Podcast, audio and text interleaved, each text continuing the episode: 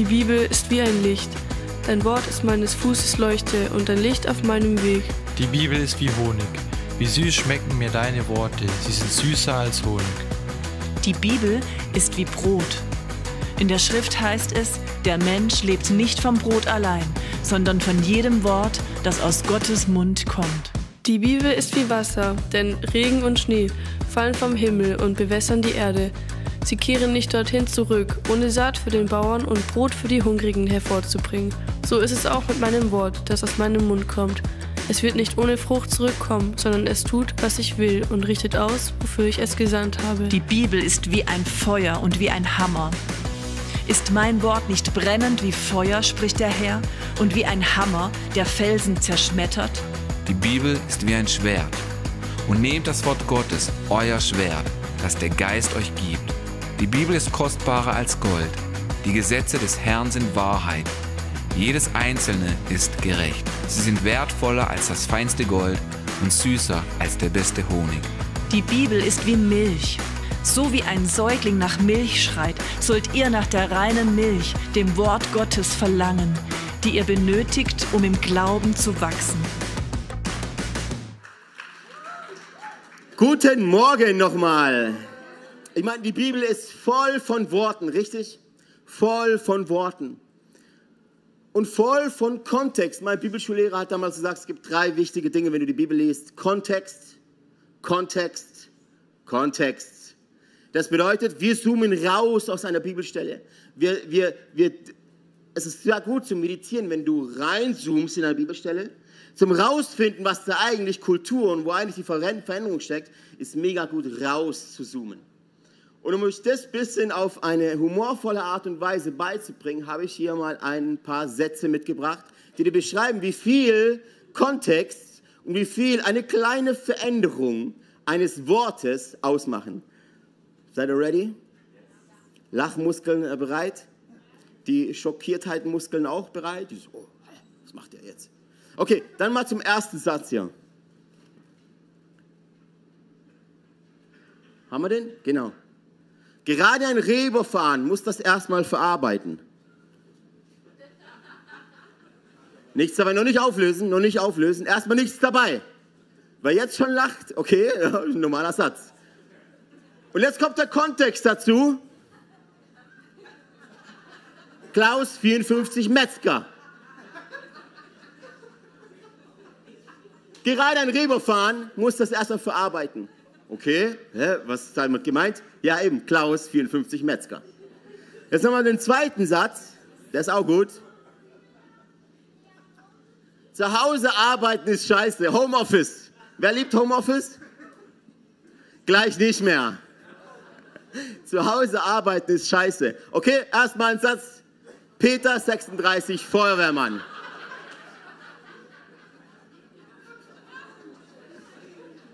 Sagt man dem Feuerwehrmann, ey, mach doch mal Homeoffice heute. Ein kleiner Zusatz in einem Satz verändert den ganzen Satz, richtig? Okay, ich habe noch ein paar, ich habe noch ein paar. Können es machen bis um zwölf. Der nächste Satz. Ich habe erfolgreich die Uni abgeschlossen. Wer hat die Uni erfolgreich abgeschlossen? Hausmeister.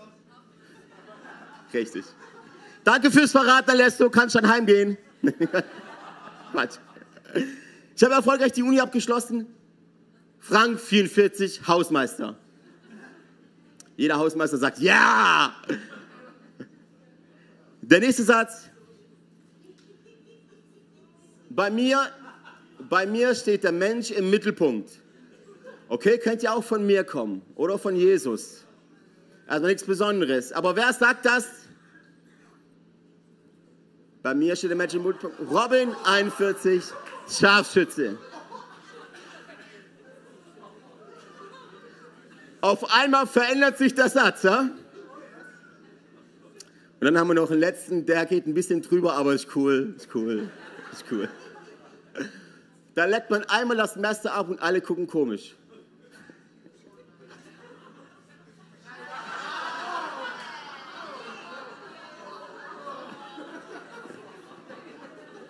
Sebastian, was machst du, ey?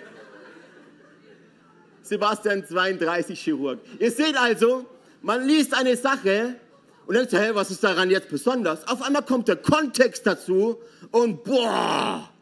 Also entweder Empörung oder Lachen. Auf jeden Fall tut es etwas mit mir. Und es ist genau das, die Art und Weise, wie du eigentlich die Bibel lesen solltest, mit Kontext.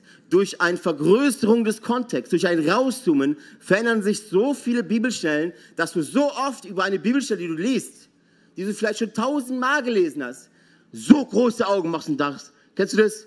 das so habe ich es ja noch nie gesehen. Kennt ihr diesen Satz? So habe ich es ja noch nie gesehen. Kontext. Kontext. Genau. Einfach ein bisschen Humor. Habt ihr noch Bock? Ein paar mehr Sätze machen? Nein. wir, haben noch ein bisschen, wir haben noch ein bisschen hier zu arbeiten. Kontext. Man könnte zum Kontext sagen, ist die Beziehung zwischen miteinander verbundenen Teilen. So ist die Bibel als Ganzes zu sehen. Die Bibel als Ganzes zu sehen, alle 66 Bücher. Nichts ist, so oft höre ich, okay, das, die Prinzipien aus dem Alten Testament, die zählen ja heute nicht mehr. Falsch. Falsch. Die Prinzipien aus dem Alten Testament sind zwar älter, trotzdem gültig. Trotzdem gültig. Wenn es da die Schwerkraft gab, kann man doch im Neuen Testament nicht sagen, okay, die gibt es nicht mehr. Kannst du mal ausprobieren, wirst du schnell merken, die gibt es noch. Genauso ist es mit Gottes Prinzipien. Die sind für immer. Und so ist die Bibel einfach eins als Gesamtes zu sehen. Aber wo steckt der rote Faden drin? Ich weiß nicht, wie es dir geht mit dem Bibellesen. So oft in meiner Jugend war es so brutal anstrengend, die Bibel zu lesen. Ich habe es so kaum geschafft und wenn ich mich mal dazu durchgerungen habe, bin ich so oft eingeschlafen. Okay, dann bin, war ich auf der Bibelschule, Jugendleiter, Gemeindediakon. Okay, dann musst du halt ein bisschen lesen. Gehört dann zum, zum Job dazu. Kannst du nicht Pilot werden, ohne zu lesen, wie so ein Flugzeug funktioniert. Deshalb als Pastor, als Jugendleiter musste ich irgendwie die Bibel lesen. Ich musste mich reinzwängen. Aber Spaß? Nee, das war Arbeit. Das ist Arbeit gewesen. Größtenteils meines Jobs habe ich so verstanden, ich muss halt die Bibel sehr gut kennen. Teilweise stimmt das aber auch. Vielleicht geht es dir ähnlich, eh dass du die Bibel nicht gerne liest. Also mit gerne meine ich, wie deine Netflix-Serie gerne siehst. Oder deinen Roman, den du gerne liest, gerne liest. Und der Grund dafür ist, bin ich der tiefen Überzeugung, dass du den roten Faden aus der Bibel noch nicht verstanden hast. Du hast noch nicht richtig verstanden, worum es da geht. Und mein Titel für heute lautet, ist die Bibel ein Wissenslexikon, wo du aufschlägst, um etwas zu wissen. Den Theologen geht so. Die arbeiten mit der Bibel, um sich Wissen einzureichern.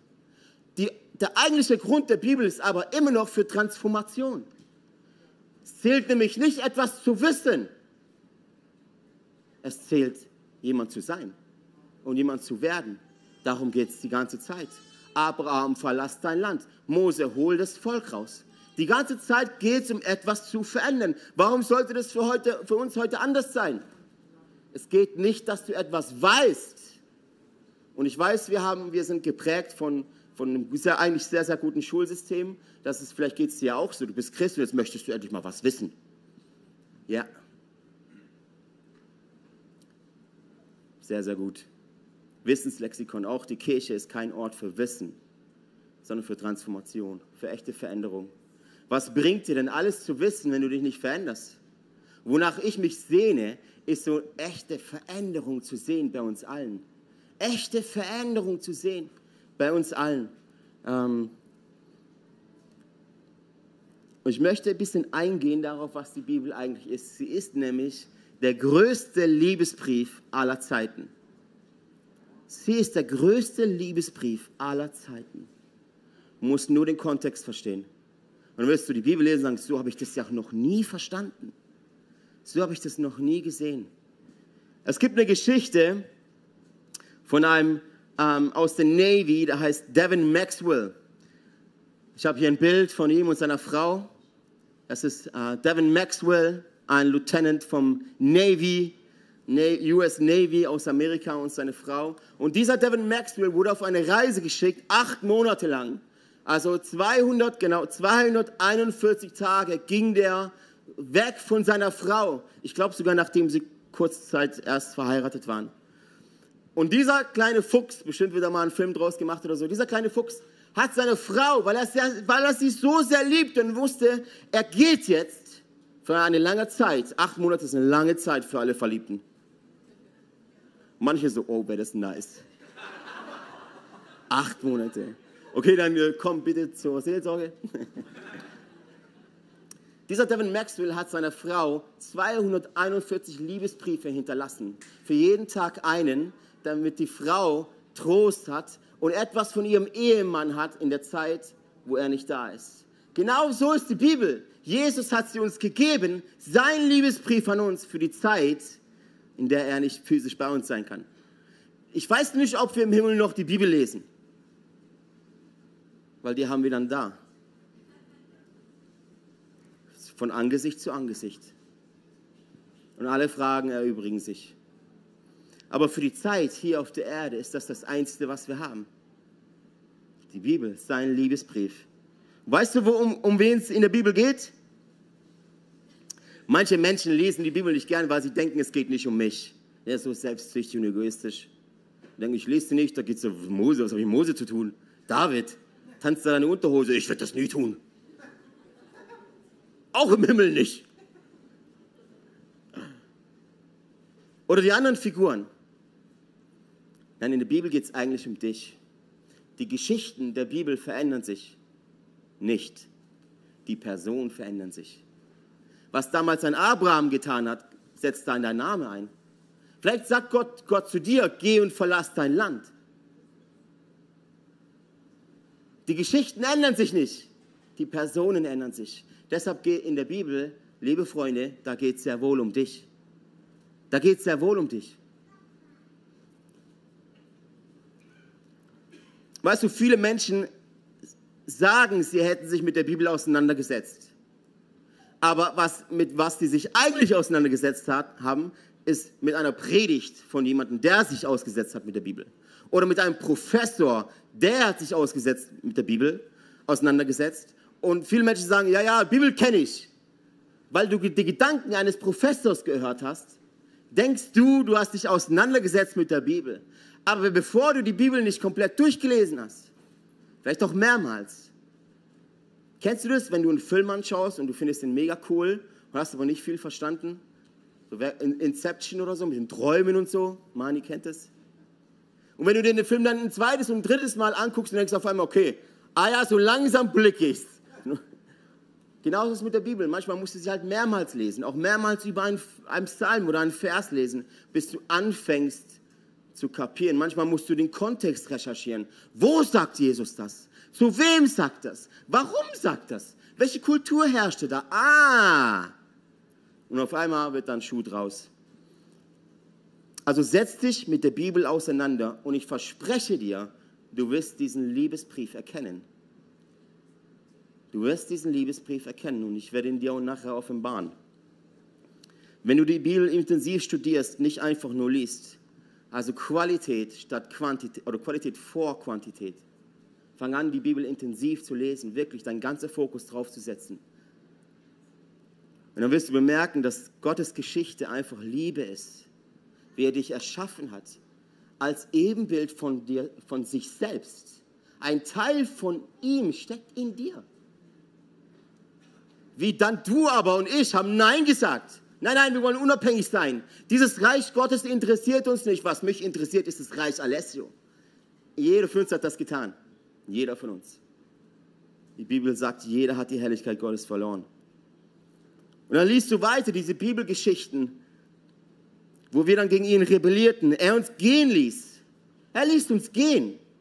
Er schenkte uns einen freien Willen und hat gesagt, ich will eure Liebe aus freien Stücken. Darüber, wie er einen Weg schafft, uns zu befreien, darüber, wie er uns zu uns steht. Und wenn du die alte Bibel in dem Alten Testament liest, so oft ist Gott zornig und wütend über sein Volk. Aber das ist aus Liebe, das ist nicht aus Hass. Wenn du mir gleichgültig bist, bedeutet das, ich liebe dich nicht. Wenn ich streng zu dir bin, bedeutet das, ich liebe dich. Wenn ich meinen Kindern alles erlaube, ja, renn halt über die Straße, was juckt's mich? Dann sind sie mir gleichgültig. Wo ist die Liebe? Wenn ich sie am Ohr pack, und sagt, du rennst jetzt nicht über die Straße, es könnte was passieren. Das ist Liebe.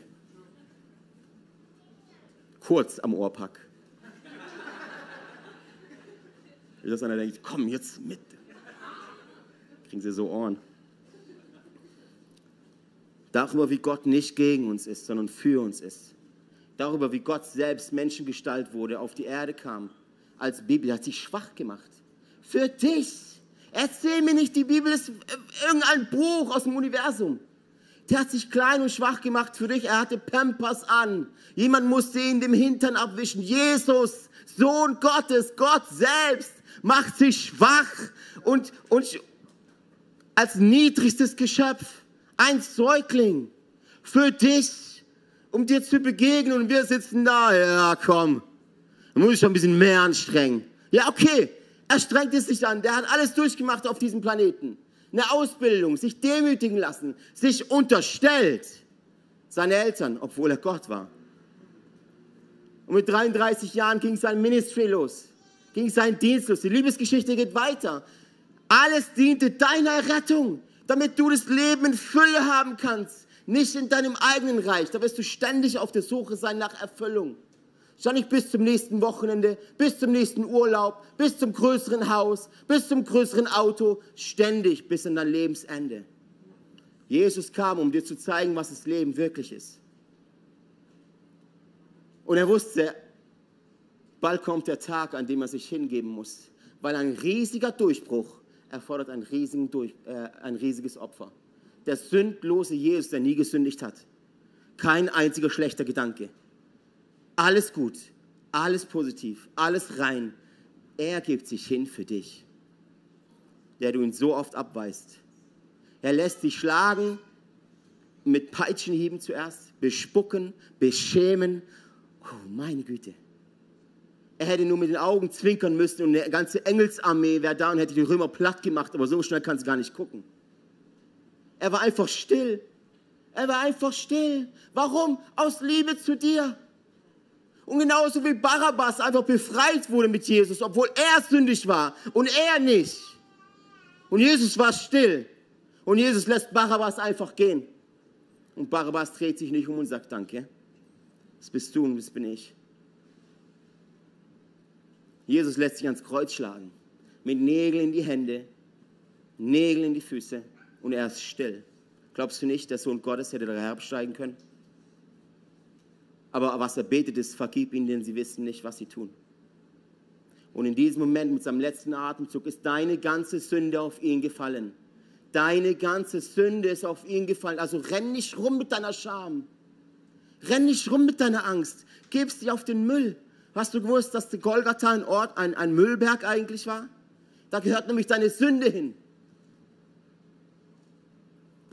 Und dann starb Jesus hat noch einen Speer an die Seite bekommen, dass das Lunge und Herz wahrscheinlich durchbohrt hat. Dann wurde er herabgenommen und ins Grab gelegt. Nach drei Tagen ist er auferstanden. Circa 500 Menschen begegnet, die nach dieser Begegnung gesagt haben: Für diese Story bin ich bereit zu sterben. Du bist, und du bist nicht bereit, irgendwas zu geben für Jesus. Deshalb ist das Ziel, ich sage euch ganz, ganz ehrlich, weißt du, was das Ziel ist für dich und mich? Diesen Jesus zu sehen. Nicht die Religion dahinter, nicht die Formeln, nicht die Gebote, nicht die Gesetze, den Jesus. Und dieser Jesus war dann mit den Jüngern unterwegs und hat ihnen seinen Geist, hat gesagt, ich gehe jetzt, Jungs, ich gehe, war cool mit euch. Und es ist gut, dass ich gehe, weil ich schicke euch dann den Heiligen Geist. Und dadurch kann Jesus in jedem von uns sein. Und Jesus ist aufgefahren in den Himmel, aber da ist immer noch nicht Schluss. Da ist immer noch nicht Schluss. Sondern Jesus hat uns versprochen, dass er eines Tages wiederkommt und seine Braut, die Braut Christi, holt. Also wenn das kein Blockbuster ist, wenn das nicht die crazyste, krasseste Geschichte ist, die du jemals hören kannst, dann kann ich dir leider nicht weiterhelfen. Aber das ist das Buch der Liebe. Das ist dieser Liebesbrief. Und die Bibel sagt, dass Jesus sich hingegeben hat, ist der größte Liebesbeweis an dich und an mich. Und vor allem nicht, nicht, nicht, du, der du, nicht nur du, der extra Meilen gehst in der Kirche, sondern auch für jemanden, der sich nicht mal interessiert für Jesus. Wie crazy ist das? Wie crazy ist das? Was für ein Blockbuster. Ich will euch mal mitnehmen in eine Zeit aus dem Alten Testament in einen Liebesbrief von David, weil David hat erkannt, und der hatte nur das Alte Testament, der hatte gar nicht viel. David hat erkannt, dass das ein Liebesbrief wird. Er hat die ersten Storys schon mitbekommen, er wusste, es wird ein Liebesbrief. Und seine Reaktion darauf ist, mit einem Liebesbrief zu antworten. Eine sehr, sehr gute Reaktion auf einen Liebesbrief ist ein Liebesbrief. Richtig? Und er schreibt im Psalm 119, ein sehr, sehr langer Psalm. Fangen mal an mit Vers 48, Psalm 119, könnt ihr gerne mal aufschlagen. Würde ich mal, wir gehen da ein bisschen deep jetzt rein, ganz kurz, um zu erkennen, um was es eigentlich geht. Psalm 119, Vers 48. Wow. Denkt dran, der hatte noch nicht die krassen Stories mit Gelähmten und Totenauferweckungen und so aus dem Neuen Testament. Ich verehre und liebe deine Gebote. Ich denke über deine Ordnungen nach. Ich verehre und liebe deine Gebote. Ich denke über deine Ordnungen nach. Sag mal auf, auf dich wirken. Dann Vers 47, oder eigentlich kommt ja 47 früher. Wie freue ich mich an deinen Geboten, die ich so sehr liebe. Vers 97. Wie sehr liebe ich dein Gesetz. Den ganzen Tag denke ich darüber nach. Meine Fastenzeit ist eine super Zeit, weil du hast sehr, sehr viel Zeit. Du da setzt, weil du isst ja nicht. Wir hatten nichts gegessen jetzt die Woche, also gar nichts. Ey, ich bete, dass ihr so einen krassen Durchbruch bekommt, weil es ist so heftig und anstrengend und schwierig. Und ich bete, dass Gott, wie, wie Daniel aus der Bibel, euch rauszoomt, alle anderen auch, aber ganz besonders euch und euch da echt dafür eine Krone gibt. Weil ich weiß, wie heftig das ist. Wo waren wir? Den ganzen Tag denke ich darüber nach. Hast du mal schon mal probiert, den ganzen Tag über Jesus nachzudenken? Okay, gehen wir weiter. 102. Ich habe deine Gesetze nicht aufgegeben, denn du warst mir ein guter Lehrer. Nein, ein Altes Testament ist rum. Oder? ist rum. Die Prinzipien, alles vorbei. Jetzt geht es nur noch um Shaka, Baba.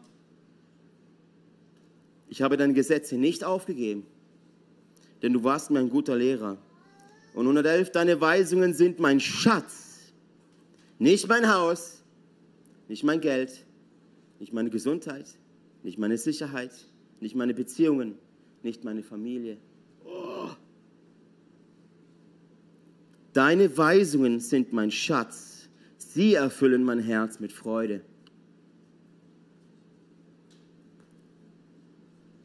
Und an anderer Stelle schreibt Paulus über das Wort Gottes, äh, ja, Paulus, Hebräer 4, 12 bis 13. Denn das Wort Gottes ist lebendig und kräftig und schärfer als jedes zweischneidige Schwert und dringt durch, bis es, bis es scheidet Seele und Geist auch Mark und Bein und ist ein Richter der Gedanken und Sinne des Herzens. Und kein Geschöpf ist vor ihm verborgen, sondern es ist alles bloß und aufgedeckt vor den Augen dessen, dem wir Rechenschaft geben müssen.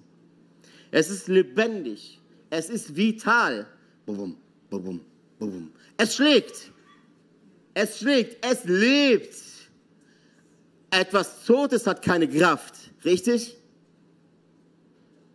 Oder? Etwas Todes hat keine Kraft. Alle so, ist es eine Falle? Sie trauen sich. Ah, etwa, ganz ehrlich, etwas Todes hat, keine, Todes hat keine Kraft, richtig? Ein Buddha, der tot ist, hat keine Kraft. Ist das richtig? Etwas Lebendiges kann Kraft haben. Ich kann Kraft haben, weil ich lebe. Fastenzeit dann ein bisschen weniger kräftig, aber also physisch, geistig natürlich. Physisch ein bisschen weniger es lebt, es spricht, es handelt, es macht was mit mir, mit dir. Es ist aktiv. Deshalb Leute, die mich kennen in der Vision Time da sind, ich sage immer, sei aktiv. Alles, was soll ich tun zum Wachstum, gar kein, spielt gar keine große Rolle. Sei aktiv. Nicht hinsitzen, nicht hinlegen, nicht passiv sein. Kennt ihr die Waterboy-Mentalität? Waterboy-Mentalität? Ich erkläre es euch kurz. Im Football gibt es Waterboys, die stehen an der Seite, an der Seite mit äh, Gatorade-Flaschen. Mani kennt es, ne? Gatorade-Flaschen, ganz, ganz viele. Und immer wenn ein Spieler rauskommt, kriegen die eine Gatorade-Flasche. Wow, was für eine Berufung. Würde ich auch gerne so einem richtigen Superstar eine Wasserflasche reichen. Reich Gottes gibt es das nicht. Im Reich Gottes musst du das ablegen. Waterboy-Mentalität. Du bist ein Spieler, du spielst mit. Du bist kein Zuschauer. Sei nicht passiv, sei aktiv. Irgendwo, irgendwie, sei aktiv. Sei aktiv. Die Leute fragen immer, soll ich auf die Bibelschule, soll ich das, soll ich hier? Wurscht. Sei einfach aktiv. Gott wird dich lenken on the run, wenn du dich bewegst. Ein Schiff, das fährt, ist sehr leichter zu manövrieren als ein Fisch im Hafen. Anker runter und sich fragt, wo sollen wir eigentlich hin? Ja, fahr halt mal los. Anker hoch und jalla. Es ist lebendig, es ist kräftig, es hat Power, es ist stark. Es ist nicht, du liest und ja gut, was bringt's? Nein, es ist stark, es ist kräftig, es macht was mit dir, wenn du es zulässt. Dann gehen wir weiter, drei Punkte. Punkt eins, was macht mit dir? Es belebt dich. Oh, meine Güte, brauchen wir Belebung. Anderes Wort dafür ist Erweckung. Wir müssen ein bisschen erweckt sein. Wir müssen ein bisschen, bisschen belebter sein. Wir müssen, ich meine, das zum Ausdruck bringen, was wir, uns, was wir im Inneren glauben. Wenn ich an einen lebendigen Gott glaube, der Tote auferwecken kann, ja, dann muss ich meinem Körper sagen und meinem Gesicht, dann schau bitte danach aus. der größte Grund, warum Christen nicht zum Glauben kommen, ist nicht der Glaube an sich, sondern die Christen. Machen wir weiter, sonst tut's weh. Es belebt uns, Vers 50, wir sind noch im Psalm 19, 119. Denn immer, Vers 50, denn immer wenn ich in Not geriet, hat deine Zusage mich getröstet und belebt. Wir springen weiter zu Vers 149 jumpen da ein bisschen rein. Du kannst gerne mal zu Hause genau durchlesen und immer gucken, wo sind diese, was es mit mir tut. 149. Höre meine Stimme nach deiner Gnade, o oh Herr. Belebe mich nach deinen Bestimmungen. Belebe mich. Belebe mich. Und 156. Deine Barmherzigkeit ist groß, o oh Herr. Belebe mich nach deinen Bestimmungen. Ist übrigens auch mein Gebet für dich, dass du belebt wirst und der nächste Punkt ist, nach, es belebt uns, es, es erneuert uns. Es erneuert uns. Neuer Mensch, ihr erinnert euch, das ist die Bibelstory, neuer Mensch, alles ist vergangen. Kein Upgrade 2.0, kein viel besserer Alessio, kein moralisch besserer Alessio. Nein, nein, ein ganz neuer Alessio. Ein ganz neuer Nico. Ein ganz neuer David, ein neuer Tim, ein neuer Janina, eine neue Kreatur, ein neues Volk. Amen. Okay. Nur zum Sichergehen. Es erneuert uns. Vers 40. Ich sehne mich danach. Oh, Freunde, wir haben vergessen, was das ist. Ich sehne mich danach. Ich sehne mich danach, deinen Geboten zu gehorchen. Erneuere mein Leben durch deine Güte. Weißt du, dass die Bibel eine Art Beschreibung deines Lebens, wie es eigentlich sein soll, ist? Vers 25, ich bin entmutigt und verzweifelt. Wem geht's so? Traut euch mal, ich bin entmutigt und verzweifelt. Ist gar nicht schlimm. Was die Bibel? Ich bin entmutigt und verzweifelt. Erneuere, mich durch viel Geld. Wenn wir ganz ehrlich sind, oh, das würde mich erneuern. Hei, hei nicht, was David hier schreibt. Ich bin entmutigt und verzweifelt. Erneuere mich durch dein Wort. Die Bibel ist der größte Schatz, den du haben kannst. Und dann geht es weiter. Punkt 3. Es ermutigt uns. Es ermutigt uns. Halleluja. Es ermutigt uns. Vers 28. Vor Kummer weine ich. Ermutige mich durch dein Wort. Und dann Vers 43. Wenn Angst und Sorgen mich treffen, dann habe ich doch Freude an deinen Geboten. Wenn Angst und Sorge mich treffen, dann habe ich doch Freude an deinen Geboten. Die Bibel ist das, was du brauchst, mein Freund, meine Freundin, liebe Freunde. Die Bibel ist das, was du brauchst. Es ist schärfer als ein zweischneidiges Schwert. Es durchdringt uns und es arbeitet chirurgisch an unserem Herzen. Das heißt, deshalb ist die Bibel auch kein rosarotes Buch. Weißt du, viele Leute wollten in der Vergangenheit, wenn wir so die Jahrzehnte durchgehen, die Bibel abschaffen. Sind es im Hitler im Dritten Reich? Wir dachten, okay, daraus kann eine Ideologie entstehen. Sind es auch in der Kirchengeschichte, dass die Bibel oft dazu genutzt wurde, ähm, zum Menschen zu versklaven. Deshalb wurde oftmals auch ähm, dazu tendiert, die gar nicht zu übersetzen auf Deutsch, so gefährlich ist. Meine Antwort darauf ist, oh ja, die Bibel ist gefährlich. Oh ja, die sagt von sich selber, sie ist schärfer als ein zweischneidiges Schwert. Und ich habe jetzt kein zweischneidiges Schwert gefunden, aber heute Morgen kam mir so ein springender, guter Gedanke, ähm, Glasscherben zu nehmen. Ich habe hier ein paar Glasscherben, die sind auch zweischneidig. Ganz, ganz viele. Und gucken, dass ich mich nicht verletze. Drin, rumwühlen. Da sind einige, einige zweischneidige Glasscherben. So, auf beiden Seiten scharf, oder? Könnt ihr das sehen? Ich halte dich mal ein bisschen hin. Ich habe mir überlegt, so jeder, der nicht, jeder, der jetzt nicht lächelt, der kriegt so ein Stück vom Eimer ab. Quatsch. Das machen wir auf dem Joy Camp. Spaß. Oh, jemand, der nicht meinen Humor versteht, der denkt, oh, was für ein Psycho. Ich habe hier einen Eimer mit Glasscherben. Die Bibel sagt von sich selber, wenn du dich mit ihr beschäftigst, verändert es dich, richtig? Ein zweischneidiges Schwert. Cuttet Dinge raus, die da nicht reingehören. Was denkt ihr? Würde jetzt passieren? Oh. Würde ich mein Mikrofon weglegen und mit beiden Händen im Wort Gottes drin rumwühlen, im zweischneidigen Wert drin rumwühlen. Vielleicht noch mein Knie rein, ich habe ja schon gerissene, vielleicht so rein, und hier rein und die Füße rein und mein Kopf rein. Was würde passieren? Würde mich verändern, denkt ihr? Wer glaubt, es würde was verändern an dem, wie ich aussehe, wie ich bin? Ein bisschen schon, oder?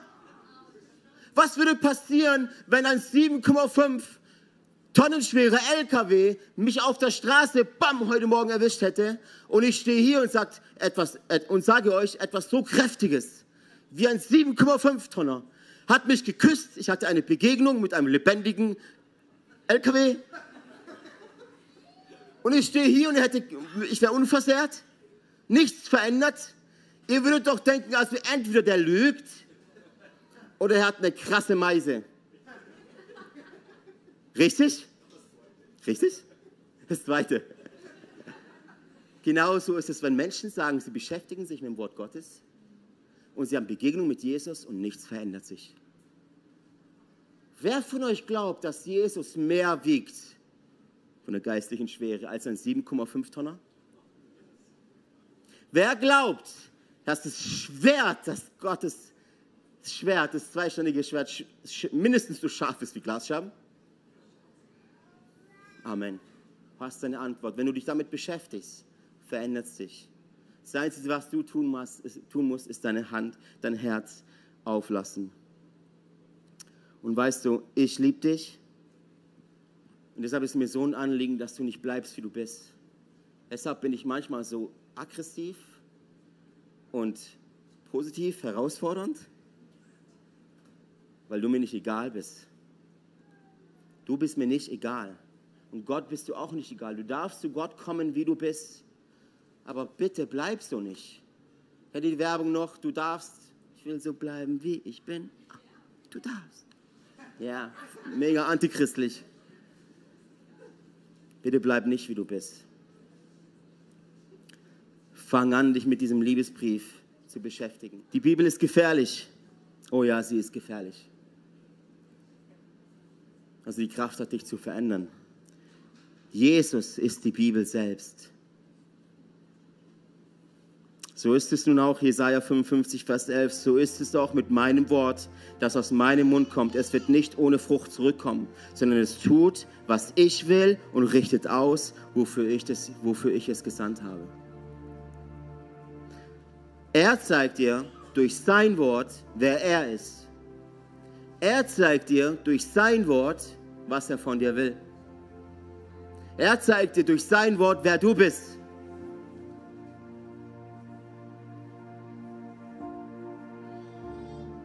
Deshalb ist die Bibel nicht rosarot und alles happy clappy und super cool und Disneyland und juhu. Am Ende siegt Jesus. Am Ende beugt sich jedes Knie.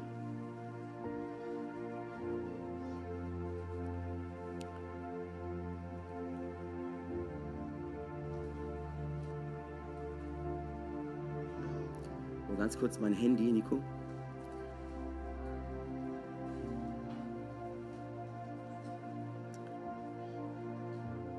Ich möchte euch jetzt einladen, mal hineinzutauchen in diesen Liebesbrief. Ich habe im Internet eine, eine, ähm, eine Sammlung von Bibelversen gefunden. Das nennt sich der Liebesbrief des Vaters. Das ist nicht von mir zusammengestellt, habe ich aus dem Internet geklaut. Copyright, the right to copy. Das dir zeigen soll, was der rote Faden der Bibel wirklich ist. Und ich lade dich dazu ein, während wir jetzt diesen Liebesbrief, Liebesbrief durchgehen, durchlesen, Einfach vielleicht möchtest du die Verse abfotografieren, falls einer da ist, der dich anspricht. Vielleicht möchtest du einfach nur drüber meditieren, die Augen zu haben, in diesem Liebesbrief Jesus zu begegnen. Tu was auch immer du willst. Ich möchte dich nur bitten, öffne dein Herz. Vielleicht kennst du das auch schon. Vielleicht noch nicht. Das ist die Bibel.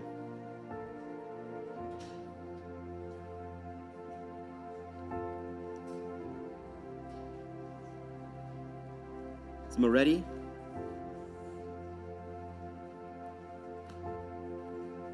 Lass euch mal vorlesen. Genießt es einfach. Das ist die Bibel. Das ist der Liebesbrief, den Gott für euch gegeben hat. Für uns alle.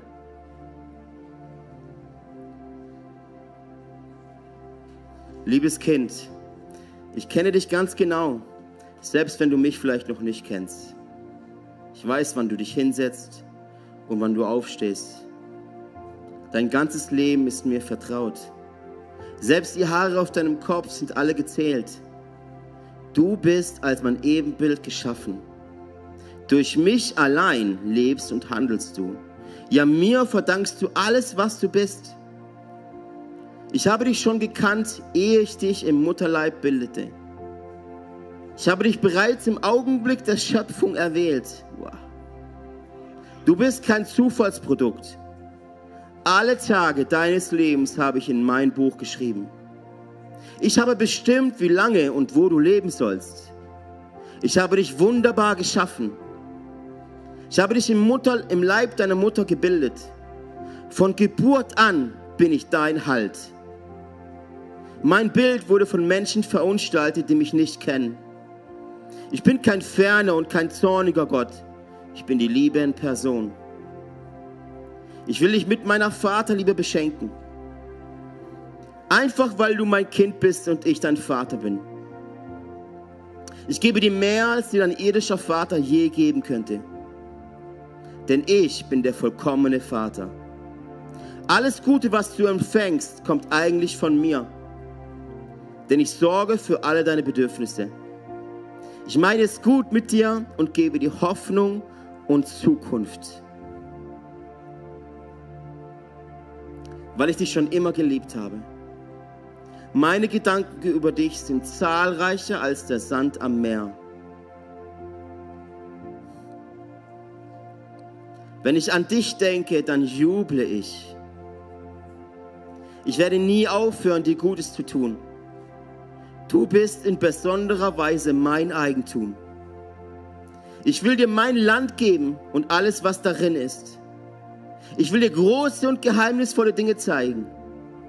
Wenn du mich von ganzem Herzen suchst, wirst du mich finden. Freue dich über mich. Ich werde dir alles geben, was du dir von Herzen wünschst. Denn ich bin es, der beides in dir bewirkt, den Willen und die Kraft zu tun, was mir gefällt. Ich kann viel mehr tun, als du dir vorstellen kannst. Ich tröste und ermutige dich und ich gebe dir Kraft. Meine Barmherzigkeit ist grenzenlos. Wenn du mich rufst, höre ich dich und rette dich aus jeder Not. Wenn ein Hirte für seine Schafe sorgt, wie ein Hirte für seine Schafe sorgt, so sorge ich für dich und leite dich. Eines Tages werde ich alle deine Tränen trocknen. Ich werde jeden Schmerz wegnehmen, den du auf dieser Erde erlitten hast. Ich bin dein Vater und ich liebe dich genauso wie meinen Sohn Jesus. Meine Liebe zu dir zeigt sich in Jesus. Er ist ganz und gar mein Ebenbild. Er ist gekommen, um zu zeigen, dass ich für dich bin und nicht gegen dich. Und um dir zu sagen, dass ich dir deine Sünden nicht länger anrechne. Jesus ist gestorben, damit du und ich versöhnt werden können. Sein Tod ist der höchste Ausdruck meiner Liebe zu dir. Ich habe alles aufgegeben, was ich liebe, um deine Liebe zu gewinnen. Wenn du meinen Sohn Jesus annimmst, nimmst du mich an. Nichts kann dich von meiner Liebe trennen. Komm nach Hause und ich werde das größte Freudensfest ausrichten, das du je gesehen hast. Ich bin immer dein Vater gewesen und ich werde immer dein Vater sein. Ich frage dich, willst du mein Kind sein? Ich erwarte dich in Liebe, dein Vater, der allmächtige Gott.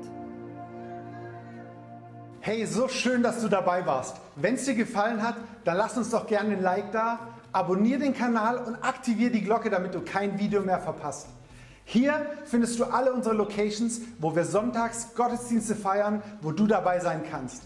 Hier findest du alle Zahlungsmöglichkeiten, wenn du uns finanziell unterstützen möchtest. PayPal oder andere Zahlungsmittel findest du unten in der Videobeschreibung. Wenn du neu hier bist oder dein Leben Jesus gegeben hast, würden wir es lieben, davon zu erfahren. Tritt doch mit uns in Kontakt, füll das Kontaktformular aus und wir helfen dir in deinem nächsten Schritt. Wenn du schon länger dabei bist, dann würden wir es lieben, deine Story zu hören. Teile sie doch gerne mit uns und wir feiern es gemeinsam. Bis zum nächsten Mal. Tschüss.